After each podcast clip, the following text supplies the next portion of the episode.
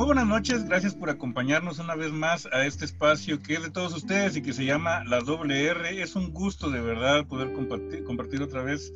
Eh, les saluda como siempre Walter González. Y Débora González y hoy pues tenemos un programa muy especial, ya verán ustedes por qué. Igual de especial como todos los programas que hacemos, pero hoy tenemos una sorpresa muy agradable aquí en La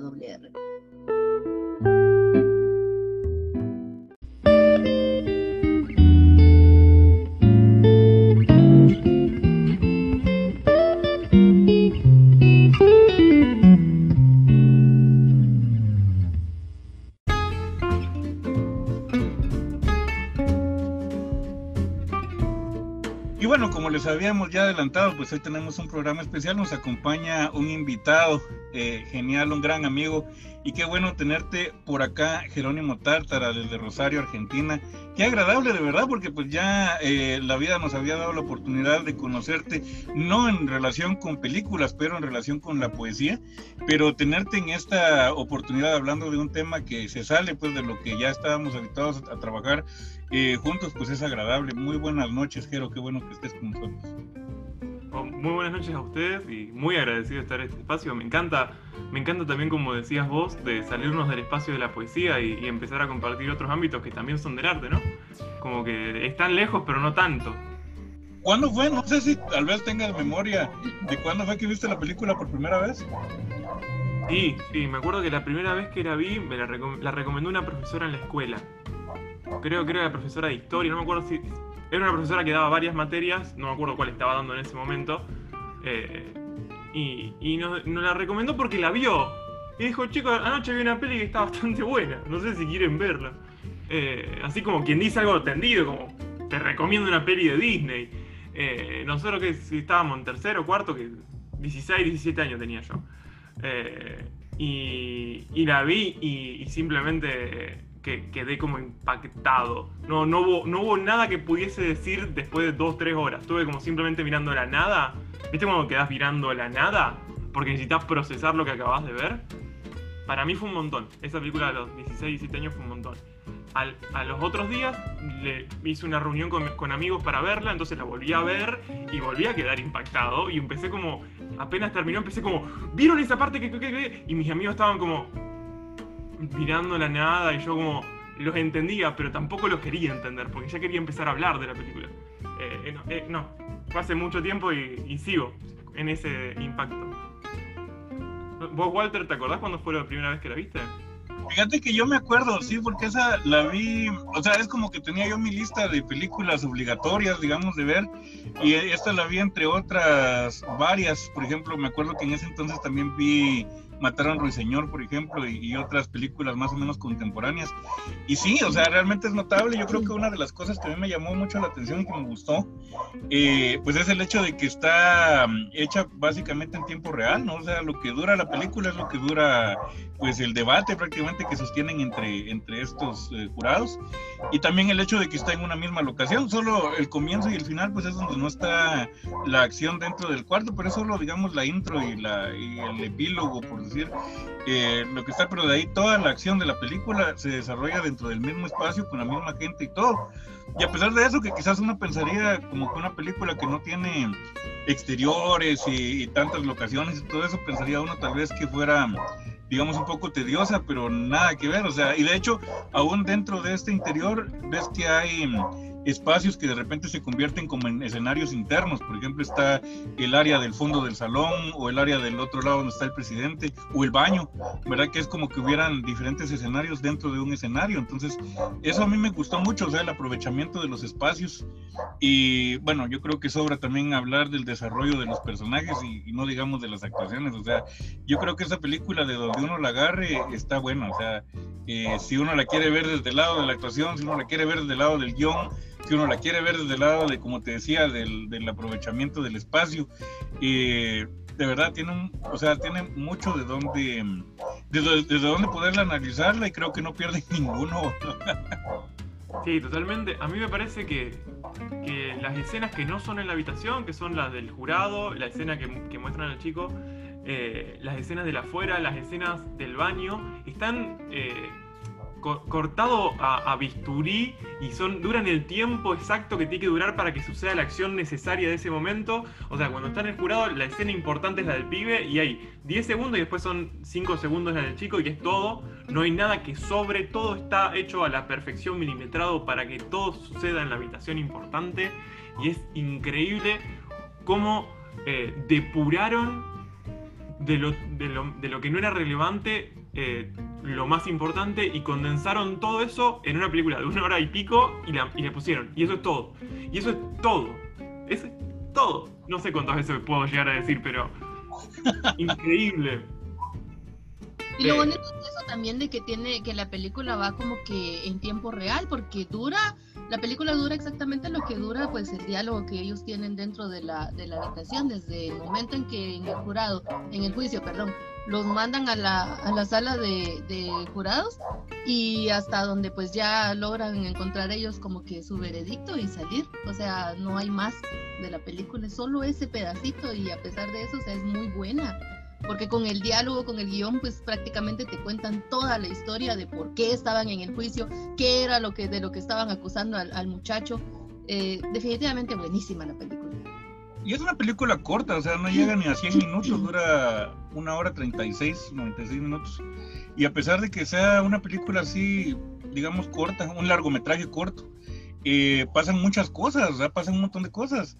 Eh, la película no es nada aburrida, o sea, también es muy dinámica, ¿verdad? Porque es que, yo creo que una de las cosas que lo hace dinámico es el hecho de que tenemos 12 personajes, 12 hombres, eh, como habíamos hablado ya la, semana pasada que estuvimos platicando fuera del programa, eh, son 12 hombres, ¿verdad? Hombres blancos, hombres maduros, que es otro tema, otra cosa de la cual vamos a platicar también, porque ese es un tema interesante, esto de por qué son 12 hombres blancos eh, maduros que están más o menos como de 40 años aprox para arriba.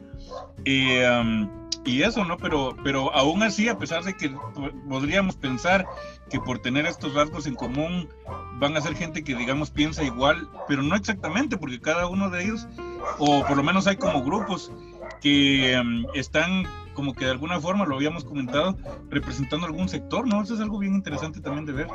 Sí, primero respondiendo a, por qué me parece que la película es interesante durante todo momento, es primero que los diálogos eh, que están sucediendo, además de tener toda información importante, eh, sin, sin, sin o sea, el diálogo está depurado, cuando apenas se termina la conversación importante que está teniendo un personaje, en vez de haber otro plano o, hacer un corte, la cámara empieza a hacer el paneo mientras está terminando. No llega a terminar que ya empieza el movimiento de la cámara y termina el movimiento con el diálogo en otra conversación que empieza y empieza a dar más información. Incluso, por ejemplo, hay un diálogo que, me interesa mucho. La cámara, está en, la cámara está en movimiento todo el tiempo y eso hace que uno como espectador no pierda eh, el hilo de nada. Eso te mantiene concentrado, te mantiene atento. De hecho, este recurso se usa en películas más, más contemporáneas, más de nosotros. Michael Bay todo el tiempo tiene paneos constantemente eh, pero que lo lleva a un exceso de, dinamismo que es medio hasta, hasta mareador, un, da un poco de, náusea. Eh, todo el tiempo la cámara moviéndose y bueno, pará, Michael Bay, ¿qué te pasa? Acá me parece que se logra un equilibrio entre la tensión eh, de los diálogos y de lo importante y no tanto de lo visual. Si bien lo visual me parece que está muy cuidado y que cualquiera en cualquier momento puede hacer una captura de pantalla de la película y hacer un marco, porque me parece que todos los marcos son todos los encuadres son perfectos, son prolijísimos, los contrastes son, aparte que esté en blanco y negro, también como le da esa, esa posibilidad de, de,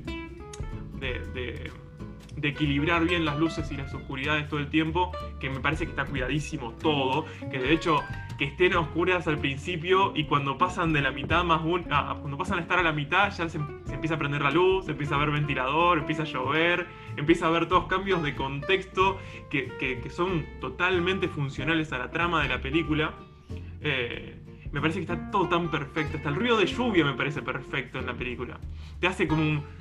Te, hace. El ruido de la lluvia hace que uno, como espectador, que tiene que estar prestando atención después de una hora de película a los diálogos más importantes que están terminando de resolver todo, hace que no solamente tengas que, escuchar, sino que tengas que prestar atención porque hay un ruido de lluvia que te está molestando. Decime en qué no pensaron estos muchachos. pensaron en todo. Es cierto, y aparte que hay sensaciones que, que tiene la película que son como contagiosas porque en un principio cuando uno mira a los, a los jurados que están sudando y sudando y sudando, uno está siente como que, ah, qué calor, de verdad. A pesar de que quizás uno le esté viendo no haya calor, pero uno siente esa sensación a través no solo del verlos todos empapados de sudor, sino también de los, de los gestos y obviamente los comentarios, ¿no? Y curioso es, ¿no? Con este jurado que no suda, pero que de repente cuando suda es por, por algo, porque esa es otra cosa también que hay que ver que esta película está llena de muchos simbolismos, tiene muchos simbolismos. Y algo que mencionaste, y yo creo que también es eh, digno de, de, comentar, es eso de que, bueno, en su tiempo, porque es 1957, entonces lo común, ya había cine a color en ese entonces, pero era como que más común y sobre todo en una película como esta que es de United Artists, que en su tiempo era cine eh, digamos, independiente. Aparte es la primera película de Lumet, entonces la película no le iban a hacer a colores, eso es lógico. Pero aún así, yo creo que si la película fuera contemporánea, fuera de estos tiempos, lo ideal habría sido que la hubieran hecho en blanco y negro también para demostrar esta dualidad de blanco y negro, porque la película va mucho sobre esa dualidad, eh, sobre temas que tienen que ver con la hipocresía con cuestiones que tienen que ver, porque en un punto a mí se me figura como que la película fuera, entre otras cosas, una lucha de clases. En una parte, en otra parte se me hace que es una cuestión que tiene que ver con los ideales conservadores y, y así, entonces hay mucha dualidad, ¿no? O sea, desde que es un, una cuestión que tiene que ver con, con, el pensar de si una persona es culpable u otra persona es inocente, pues ya de ahí te está hablando de dualidad. Entonces, para mí yo creo que el blanco y negro era lo más adecuado para esta película.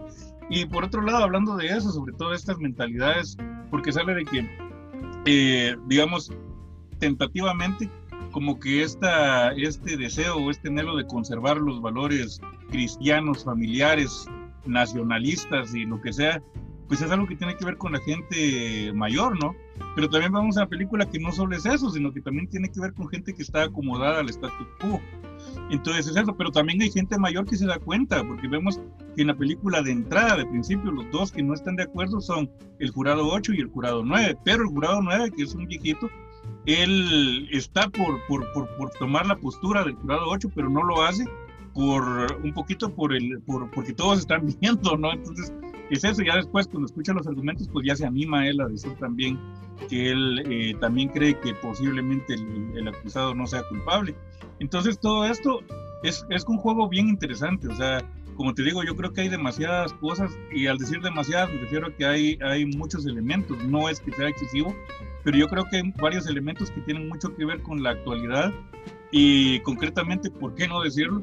Con la realidad de países latinoamericanos como los nuestros, que están eh, llenos de mentalidad así, de mentalidad que está acomodada al status quo, por un lado quizás por un miedo a, a ver qué hay del otro lado, ¿no? ¿Qué hay más allá? Eh, por otro lado, por un temor a perder eh, algún privilegio o algo, ¿no? Porque también eso se ve. Y por otro lado, también que se mira reflejado de una manera bella en esta película, que el hecho a veces es también por el, por el temor a reconocer que todo lo que, o todas las razones por las cuales una persona no acepta estas cosas o, se pone en este plan tan radical, pero no radical en una manera eh, revolucionaria, sino radical en una manera terca, es em, por, por, los prejuicios, por los prejuicios y el no querer reconocer que son puros prejuicios, puros prejuicios que no tienen razón ni base, sino que son puros prejuicios nomás. Sí, totalmente. Incluso la, la película se justifica, para mí lo dice explícitamente la película que, que se trata también sobre esto, cuando arranca y todavía está todavía no había sido la segunda votación, donde el personaje eh, número 8 eh, va a estar explicando sus motivos. Él dice, yo no sé, simplemente no sé, no estoy seguro. Y la justificación que dan los, los 11 que ponen que sí es, porque ¿qué es lo que está en duda? Hay eventos que te dicen esto y además es un chico de un barrio pobre eh, es latino. A ver, yo conozco a los chicos latinos, los chicos latinos son así, es normal que se maten, son medios brutos, como que dan esa argumentación desde el racismo. Eh, o desde la estereotipación de un conjunto latinoamericano evitando Estados Unidos en los 50. Entonces como que la película sí se justifica. Y de hecho el primer personaje que dice eh, de, de, pasarse con el 8, que es el 9 como vos decías, tampoco le cree. No es que dice, eh, me parece que no fue. Simplemente dice, mira, vos querés debatir, yo te voy a dar eh, el tiempo para debatir porque me parece que una hora, por, por ahí debatimos poco, vamos a debatirlo. Que también justifica la película el diálogo que tiene, que es cuando le preguntan por qué querés defender a este chico si el chico tuvo un abogado. Y la respuesta que le da es, está bien, tuvo un abogado, pero quizás el abogado no estaba en sus intereses perder el tiempo defendiendo un caso perdido, porque es un chico pobre, porque es un chico latino, y como que volviendo una y otra vez sobre esto al principio, y quizás ese diálogo el que justifique la película entera. Entonces por eso quizás por, ahí para mí... Eh, la película no, tiene mucho margen de, de, confundirse que no va por ahí.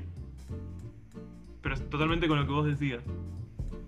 Sí, eso es lo que lo que estábamos viendo también con Walter ayer que estábamos eh, estábamos platicando con Walter ayer que estábamos viendo la película el hecho de que porque él me decía eh, me hacía ese comentario de que de que pues ustedes en algún momento habían hablado de que lo interesante era que en esta película pues los los actores prácticamente son solo hombres y son solo hombres blancos, o sea, no hay ni mujeres en el jurado ni, ni, ni personas pues de otra etnia, ¿verdad?, dentro del jurado.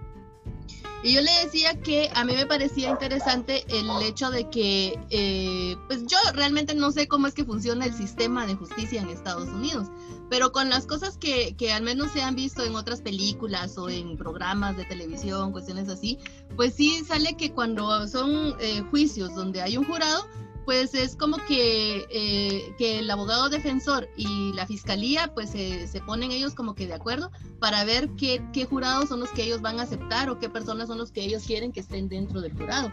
Entonces yo le decía a, Walter que yo pensaba que tal vez esa es la razón por la cual solo son hombres los que estaban dentro del jurado, por el hecho de que pues obviamente no se ve en la película, pero pues como que siguiendo esa, esa eh, pues esa... Eh, esa idea, eh, obviamente tuvo que haber pasado un proceso en el cual el abogado defensor y la fiscalía tuvieron, tuvieron que haber entrevistado a los jurados y todo el asunto.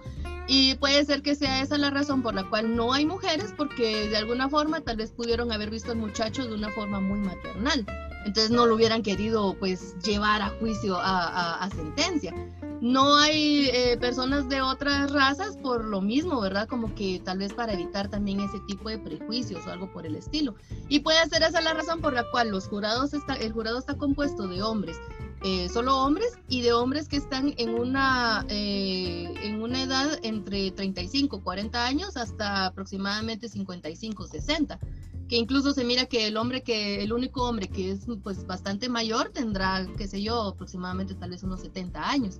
Entonces son hombres ya, hombres de familia, hombres que definitivamente tendrán hijos eh, y hombres que pues que, que, son trabajadores, ¿verdad? Entonces, y como decís, o sea, también con el hecho de que el abogado defensor tampoco era que estaba haciendo como que muy bien su trabajo, o sea, se puede ver que definitivamente el muchacho tenía todas las de perder y estaba como que muy seguro de que pues lo iban a sentenciar a, a, la silla eléctrica, que al final eso es lo que se denota también con el jurado 3 eh, creo que era, que era el que estaba como que en la postura de que no, que no y no, que definitivamente él decía que era culpable sí o sí eh, sin importar y sin escuchar las otras, los otros razonamientos que tenían los demás jurados. Y a mí lo que siempre me hubiese gustado imaginar en esta película es qué, pasa, qué pasaría o, o qué es lo que pasa con las caras de las personas cuando el jurado dice inocente. Porque ellos se van diciendo, listo, ya está, este chico está remuerto, o sea, chao, ni nos vimos estás, morido. Tipo, el abogado defensor está como, mira, quizás hizo todo lo que pudo, pero bueno, suerte, macho, empezó a rezar. Y de golpe salen y como, inocente. Mmm, la cara del juez como, ¿están seguros ustedes? No, mm, no la vieron seguro. Bueno, como que esa cara de, del público en general que estaba esperando básicamente matar al chico, que, que uno también imagina que previo al diálogo con, con Ford, que, con, el, con el 8, con el jurado número 8, eh, todos los que quedaron afuera de la sala estaban esperando a masijar al muchacho ahí nomás, tipo, ni, vamos a un lugar a prenderlo, a, electrocutarlo, lo matamos acá nomás. Eh, y por ahí como de golpe encontrarlo inocente, e, es, como fuera de esa burbuja, fuera de la burbujita de la sala esa, ¿qué onda la gente? Eh, igual, volviendo a lo que vos decías, perdón que me, fui, porque simplemente me atacó esta idea cuando vos lo decías. Eh, eh, los jurados, por ahí que estaban muy eh, metidos en esta de tener hijos, tener familia y juzgar un chico como hijo, que ya tiene 18 años y lo, juzgan como un, como un hijo, no lo juzgan como un hombre, o no lo juzgan como, como un ser humano sino que lo juzgan como, como primero por su procedencia y segundo como un hijo. Nunca lo juzgan como hombre. Entonces siempre es en relación hijo-padre, que si bien el asesinato es a su padre, pero, pero nunca desplazan al personaje víctima o que nosotros decimos víctima, yo le estoy diciendo víctima porque es el que está siendo acusado como injustamente, aunque tampoco se, resuelve eso, no se resuelve, no lo hizo, se resuelve, hay una duda en, nuestro, en, nuestra mente que nos impide matarlo, pero tampoco es como que están seguros. Entonces este chico como que nunca se lo juzga por fuera de la imagen de chico y por fuera de la imagen eh, sectorial, que en cierto punto es como al estar tan efervescidamente seguros de, que es culpable, generarle duda lo salva. Eh, es lo que le comentaba quizás a Walter cuando hablábamos por privado, que eh, hay gente que analizó este caso, abogados analizaron el caso y con la evidencia presentada, fuera de, de, algunos casos como por ejemplo la señora que no ve o, el señor que, no, llega a escucharlo, que lo escucha y no lo llega a ver en realidad, con la evidencia del cuchillo, por más de que haya existido otro cuchillo, es medio suficiente como para decir, bueno, quizás sí lo mató, yo capaz que con esto lo, lo mato al chico. Pero bueno, a nosotros no queda la duda, no, nos gustaría tener esa duda, al menos. Sí, y es que fíjate que es cierto, porque eh, de los jurados que tenemos, vemos que incluso el más joven de entre ellos eh, podría ser el papá del chico, ¿no? Eh, por un lado. Por otro lado, también, mira, aquí, como te decía hace rato, yo creo que tiene mucho que ver con las realidades de nuestros países, porque, por ejemplo, aquí en Guatemala es un país que, pues, obviamente yo creo que como cualquier otro país, eh, tiene su violencia común, eh, pandillas y cosas así, y es muy común, y te lo digo ya desde un punto de vista vivencial, porque mi papá, por ejemplo, es una persona que es muy dado a decir cosas como, sí, que eso es lo que hay que hacer es matarlos y que no sé qué, y es lo más común. O sea, escuchas a, la gente que habla, sobre todo los hombres ya de edad, eh, decir ese tipo de cuestionamientos, decir cosas como, bueno, ¿cómo va a ser que yo siendo trabajador va a venir otra persona y así de la nada me va a quitar lo que es mío, hablando de, asaltos y cuestiones así? Entonces a esto lo que hay que hacer es matarlos porque es gente que no sirve para nada. Y mira, en Guatemala es tan común que incluso los que llegan a ser presidentes llegan con la promesa de que van a poner la pena de muerte y van a, hacer una, una matazón de, delincuentes y cosas así, porque eso es lo que a la gente le gusta escuchar aquí, o sea, a la gente le gusta escuchar esos discursos, decir, vamos a, matar a los delincuentes y que no sé qué, o sea, a la gente le encanta oír eso. Tan así que, digamos, yo obviamente soy eh, opositor a, a la pena de muerte y tengo mis razones, y en una ocasión recuerdo, mira, fue también la primera y última vez que lo hice, de agarrar y comentar públicamente por qué yo pienso así. Y obviamente pues me cayó un montón de, de, de, de, ¿qué te digo? De maltratadas, de insultos y cosas y cuestiones como, sí, que lo que pasa es que de plano que sos pariente de, de, ¿cómo se llama?, de delincuentes o de repente, de repente nunca te han asaltado. Y a mí me han asaltado. A mí claro que me han asaltado, pero lo que yo sé es que no es un tema tan sencillo, o sea, no es tan fácil como decir, bueno, quítenle la vida, o sea, ojalá fuera tan fácil de decirlo así, pero no es tan sencillo, es un tema muy complicado, muy complejo, y no es tan fácil como nada más decir, mátenlos a todos, o sea, no es tan fácil. Y de verdad, créanmelo, ojalá que fuera una cuestión tan sencilla como de arreglarlo solamente matando lo que te estorba, pero no es así de sencillo, es un tema que tiene mucha, mucha, mucha profundidad, pues hay mucho subtema abajo y hay mucho que ver también en qué parte o cuál es el rol de la sociedad que estamos tomando nosotros eh, dentro de este mismo fenómeno, porque es un fenómeno muy complejo.